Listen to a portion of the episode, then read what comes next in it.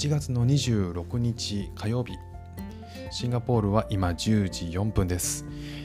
日本はね1時間違うので、えー、今11時4分ですね。気温はですねシンガポールは今27度です。まあ、今は、えー、暑くもなく寒くもなくって感じですけど日中はすごくムシムシしてましたね。風が強くなくて、えー、窓を開けてると多少風が入ってくるんですけどその風よりもムシムシした感じの方が強くて上回っちゃって、室内でも結構汗をかいてましたね。さあ今日お話しするのはですね、え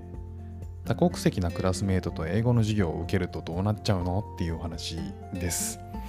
あのまあ、多国籍と言っても、えー、それぞれみんな母国語が英語じゃない人たちが集まって英語の授業を受けてる受けるとどうなるのっていう話ですね。で僕が今、えーと、こちらのシンガポールで英語学校に通ってるんですけど、あの、英語を学びたいのに、先生も英語しか喋れないんで、英語を学びたいのに英語でそれを教えられるっていう、めちゃめちゃ、あの、理解をするのが結構大変な環境ではあるんですけど、あの僕はあのそもそもですね、1月中旬から英会話英語学校に通ってます。もともと日本でもオンライン英会話やってたんですけど、半年ぐらいかな。えー、シンガポールに来てからは英語学校に、まあ、リアルに通いたいなと思ってたんで、通い始めました。でこれまでの僕の経験上義務教育の授業だと日本語がしゃべる先生から教えてもらってたんですね。で日本語がしゃべれる先生にでかつテキストも横には日本語訳が載ってたりして、えー、まあかなりこう日本語に頼る、えー、環境ではあったんですね。ところが今は先生も日本語喋れないしクラスメートも母国語がメイン母国語が英語じゃないんですね。だから英語を勉強しに来てるわけなんで、まあ、そんな中でみんなからの質問も英語だし先生の応対も全て英語っていうなんとも不思議な感覚ですね。でえーと、オンライン英会話やってたんで外国人と英語で喋るっていうのはそこまでは抵抗なくなってたんですけど、まあ、実際ね、えー、こういう環境に入ってみるとなかなかこうあの不自由はしてますね、えー、そもそも僕の英語力ってどのくらいかっていうと,、えーと、学校の、えー、最初の入学の時にテストするんですね。でそのテストであなたはどこのコースですよみたいなのがバーッと出されるんですけどその時に見た感じだと中級ぐらいなのかなっていう感じでしたかね。で、えーと、クラスはグループレッスンです。だいたいクラスメート10人ぐらいかな、えー、国で言うとタイマレーシアロシアドイツ中国あと日本ですかね。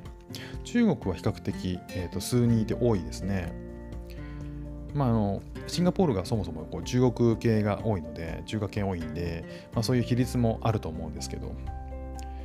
で中国人とか話を聞いてみると入国して、えー、直すぐにねあの英語を勉強しに来てるのかなと思ったらなんかシンガポールに来てから数年経ってる人も意外といるんですよね。でなんでって聞いたら要はこうシンガポールって母国語が、えー公用語が英語、中国語、マレー語、えっ、ー、と、何語だとヒンズー語かな。うん、で、えーと、中国ってあのシンガポールってめちゃめちゃいるんですよね。あの70%くらいかな。中華系なんで、結局その人たちって中国語で生活できちゃうんですよね。だから、あの、不便というほどの不便は感じなかったらしいんですよ。ただまあ、あのタイミングがあって英語を勉強したくなったと。いうことらしいんですね。で、まあ、じゃあ、あのちょっと話戻るんですけど、英語でメインメインで教えられるんで、もうついていくの結構大変ですね。あの、そもそも先生が英語だから、英語で英語が聞きたい、英語がわからなくて、英語の、えー、謎を知りたいのに、英語で教えられるっていうあの、そこが知りたいんだけどっていうことがね、結構ありますね。まあ、ヒアリング力が足りないのかな。だから、えーと、そもそもあのスタート時点地点に立ててない気もする ですけどねあのスタート地点っていうのは知りたいこと、えー、勉強するっていうその英語の手元の、えー、テキストの前にこう先生が喋ってる進行とか、えー、解説、えー、例え話そういったことが あんま100%頭に入ってないんですよね。あのやれやれって感じですけど、まあ、それが僕の今のレベルだと思って真摯に受け止めて頑張ってるんですけどで、えー、こういった英語圏で英語を学ぶっていうのはどういうことなんだろうってあのこれまで日本語に頼った英語の勉強をしてたんでこう英語圏で英語を学ぶっていうのはどういうことなんだろうなみたいなことを改めて、えー、考える機会になりますね。でまあ一つはみんな母国語母国語でない英語っていうのがわからないんですよね。これは僕の感覚も一緒なんですけど、えー、からない部分があの他の国の人たちも分かんないんだなっていうのが、えー、面白かったですね。例えばこう must と have to って何々しなければならないっていう意味合いのこの2通りこれ中中学でやったと思うんですけどこの違いの時に授業の時にこの違いに混乱する人がいると。あとは be going to と will えー、どっちも未来の話をするんだけどこの違いどう使い分けんのみたいなのに混乱するとかっていうのが、えーと、日本人じゃなくても外国人でもパニックになっているっていうそれはね結構面白いなと思いましたね。うん、だからみんな分かんないことって一緒なのかなっていうのはちょっと感じました。あとは日本語で受けるよりも理解が100%合ってるのか分からないっていうのが不安ではあります。あの日本語で解説をするとされるとちゃんとこう、えー、と意味として頭に入ってくるので、えー、理解が100%できてると思うんですけど、えー、それがね英語で返ってくるんでそもそもその英語のをや頭で訳さないといけない意味が合ってるかどうかがわからないんでこう100%理解あ、理解が正しいのかどうかが、えー、わからないのがちょっと不安ですね。ただまあこれって、えーと、復習予習をきっちりしないとまあそもそも追いつかないので、えーと、するようにすることで、えー、まあ例え話とかそういうちょっと脇道それる部分とか補足する言葉っていうのは分かんなくてもまあ骨格っていうのは分かるようにはなってくななってきてるなとは思いますね。あとはいろんな国の人が、えー、みんな完璧じゃない英語で喋るんですよ。で文法も完璧じゃないし、え発音もね完璧じゃない、えー、要はネイティブの人たちからすると、うん、かなりこう鉛があるとかねっていうのは全然あるんですよね。まあ中国系中華系の人がしゃべる英語もやっぱり違うし、うん、なんか国によって結構違うんですよね。まあ独特のイントネーションで喋るからやっぱ余計聞き取りづらいんですよね。ただまあそんな中でも聞く耳を立てて、え、理解するように努めることで意思疎通っていうのが、えー、結構できるようになってきてるなと思います。英語を使う頻度ってのはおのずとやっぱ高くなるんで、えー、と休憩時間に雑談したりしてなんとかコミュニケーションは取れてきてるような印象ありますね。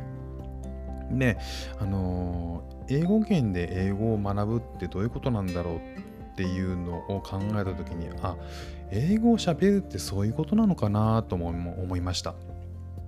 要は同じ共通言語を、えー、共通言語を使うっていうことは要はこういう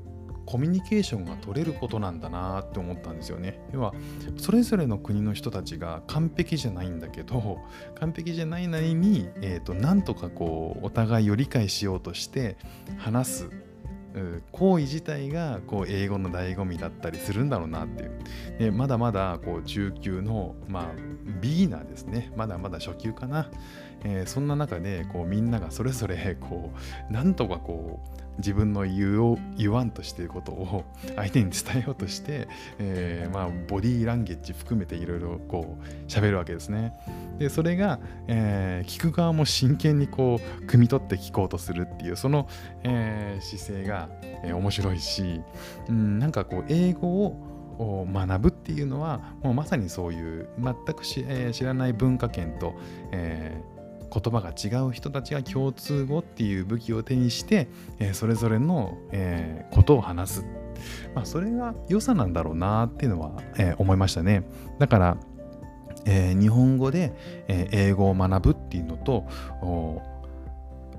全然違うこう英語の